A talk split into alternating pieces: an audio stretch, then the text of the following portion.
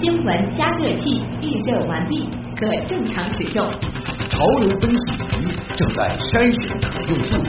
IC 离心机已将样品分离，结果分析中。知识对撞机或在冷却中，即将进行下一次充能。一切准备就绪，可以开始实验。可以开始实验。新闻实验室。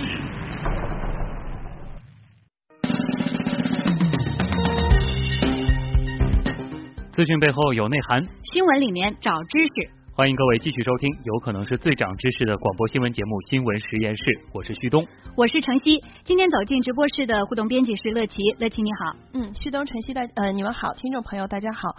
我们今天的互动呢，依然会在新闻加阿基米德新浪微博里面展开。首先，我们还是要欢迎今天的新朋友、嗯、建哥哥。好、嗯，那我们今天的节目参与互动的听众呢，就有机会获得全国通兑的电影票两张。嗯，欢迎新朋友奖呢，今天也会继续的抽出，我们会在新关注阿基米德和新浪微博的网友中，并在直播帖下参与互动。嗯，注意一定要参与互动啊！嗯，抽取一位呃听众朋友获得同样的奖品。好，那咱们首先就进入今晚的第一个话题了。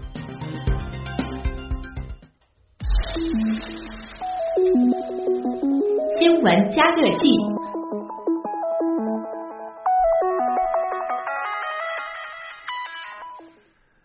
第一个话题呢，说的是骚扰电话。嗯，相信大家应该都接到过各种各样推销的骚扰电话，太比如说什么你好，要不要办理银行贷款？嗯、然后我们什么本公司有各行业正规发票，嗯，专业金融机构提供理财计划等等等等。太熟悉了啊！一说一大串啊。就是，比如说今天早上我还接到一个电话呢，问要不要买商铺的。有，说明你有这个一定的经济实力啊。难道他是之前调查过吗？不知道啊。啊，我一听呢就直接挂断了。嗯。对于类似这种骚扰电话，大部分人都非常反感，所以呢，一些用户啊就会用手机软件来进行屏蔽。可是呢，你一边这拼命的屏蔽拦截，嗯，呼叫中心那边呢却和你玩起了攻防战。嗯，昨天呢，央视三幺五晚会就点名批评了三大电信运营商是骚扰电话的幕后推手，这标题也挺吓人的啊。嗯、咱们先来听一小段央视的报道。好。每天成千上万的骚扰电话让用户苦不堪言，一些手机用户会安装软件对骚扰电话进行拦截、屏蔽。然而，呼叫中心却和用户玩起了攻防战。你也知道，现在屏蔽它会蛮严重的，但但是我们的基本号码基本上是两天换一个。有的呼叫中心为了进一步增加骚扰电话的迷惑性，甚至可以随心所欲的任意显示号码。西安凯前公司展示了这一神奇的技术，轻而易举的在记者手机上显示了一个实际并不存在的电话号码。同样，广州腾讯也将记者随意提出的一个号码轻松的拨打在了手机上。那你这样要填什么号码都可以是吧？嗯，什么幺幺零啊、九五八八是不是都可以？可以。深圳金轮科技就为呼叫中心专门研发了一套系统，既能批量外呼，还能语音自动群呼。已经为各地的呼叫中心建设了数万个人工坐席。为了让骚扰电话更加具有迷惑性，增加用户识别难度，金轮科技还会使出更厉害的手段，帮助呼叫中心随意显示主叫号码。这种技术在这一行业被称作后传。有了强大的技术装备与支持，用户更加难以摆脱扑面而来的各种骚扰电话。嗯，今天啊，东广记者刘硕采访了央视报道中提到的三家企业，他们对于这个骚扰电话的问题是如何进行回应的呢？我们马上来连线刘硕。刘硕你好，主持人你好。哎，刚才那段音频啊，我不知道你注意听了没有，其中提到了透传这个词儿，透传到底是什么？那么这个号码又是如何任意显示的呢？透传其实呃，从技术上来说就是。这个在运营商那边有一个这么这么一个端口，然后让这些报道中提到的这些公司能够通过自己的一个呃系统发送这样的一个代码到这个运营商当中，然后接受了以后就可以自动的转变为呃这个公司需要的这些这样的一个电话号码，也就给整个带来的一个很大的隐患。嗯，就是可以自己随意的更改去这样的一个号码。好，呃，刘硕给大家介绍一下这三家企业，你今天对他们进行了一个后续的跟进，他们是怎么回应的呢？哎，好的，今天一早上呢，我就来到那个四川北路的号百公司。昨天央视央视报道，他是用电话营销骚扰顾客，并且涉嫌非法获取个人信息进行了曝光。公司的办公室的负责呃负责人今天早上表示，他们对未经用户许可使用用户信息进行营销表示了道歉，并且已经对报道中提供的盗用个人信息行为进行调查。号牌公司也表示，如果查实这样的一个行为，不仅是违反了公司的规定，也触犯了法律，他们将会严肃的处理。而另外几家的民营的呼叫中心呢，昨晚徐汇上徐汇公安曹河泾派出所已经同步对其中的三家公司进行了调查。我今天下午呢是查到了其中一家，名为这个多哥信息技术有限公司。这家公司平常呢是有二十多名员工上班，但今天上午仅仅只是来了两三个人。嗯。负责人说，他们昨天晚上整整一夜都在派出所做做着笔录，并且将公司所有的信息、客户资料还有这个合同都给了警方进行调查。嗯，这位负责人呢，但是他认为他他认为央视的报道存在一定的断章取义啊，他们并没有啊进行一个非法买卖的个人信息，他们获取的只是啊通过技术手段获取了网上一些公开的一些这样的一个电话号码。嗯，呃，所以他们认为这样的报道有一定的有一定的断章取义。但是呢，这样的他他只是这这个只是他个人的一种说法，具体的。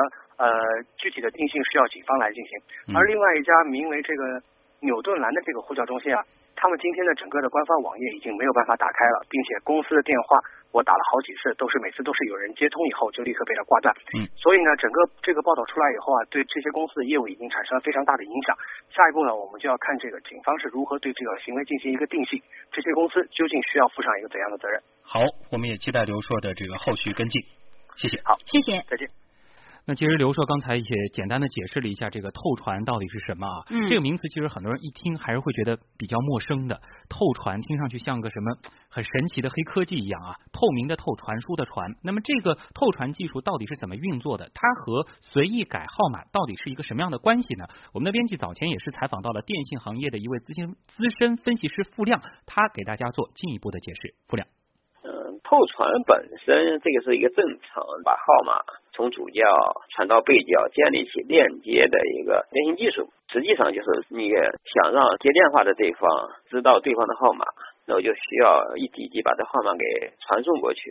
它传的不光是一个号码，它是传的一个信号，就是你发起一个呼叫，那我要顺着网络把整个的呼叫一直要送到被叫这边，包括你的号码要建起连接的链路来。改号码主要就最开始的时候，我给平常的网络上上这号码的时候，传递一个相对虚假的号码吧。它有一些拦截，传的过程中发现你这个号码不对，数字不对，那这种号码会被拦掉。你比如说，你模仿幺幺零发过去号码，但实际上你不可能是幺幺零，你有个物理的地址，你跟那个运算网络连起来，你才能打电话。就是你连接这个物理地址的话，是不可能是幺幺零这个号码，运营商就认为你这是假的，它会拦截掉。啊，这样看来呢，透传这个技术它本身是没有问题的，它只是一种信号的传输，把主教方的信号一级一级传输到被教方。那至于改号码和透传的本身无关，是人为的做了手脚。嗯，当然呢，在这个传输的过程中，运营商是可以进行拦截的。刚才付亮也提到，比如说你显示的号码和你的物理地址不相符，你显示的是幺幺零，但是你的物理地址显然不是幺幺零，那么运营商就可以进行拦截了。哦，那所以也就是为什么央视说三大运营商他默许了虚假主叫号码的行为，没有进行有效拦截了。嗯，另外呢，在报道中还提到一个名词叫外呼营销。有。那么外呼营销说的通俗一点呢，就是根据客户的需求，主动给客户打电话做营销。嗯，所以很多人就会觉得，外呼营销是不是就是我们接到的那么多骚扰电话的罪魁祸首呢？关于这个问题，我们要连线的是华东师范大学教授刘大卫。刘老师您好，这个外呼营销到底是一种什么样的营销方式呢？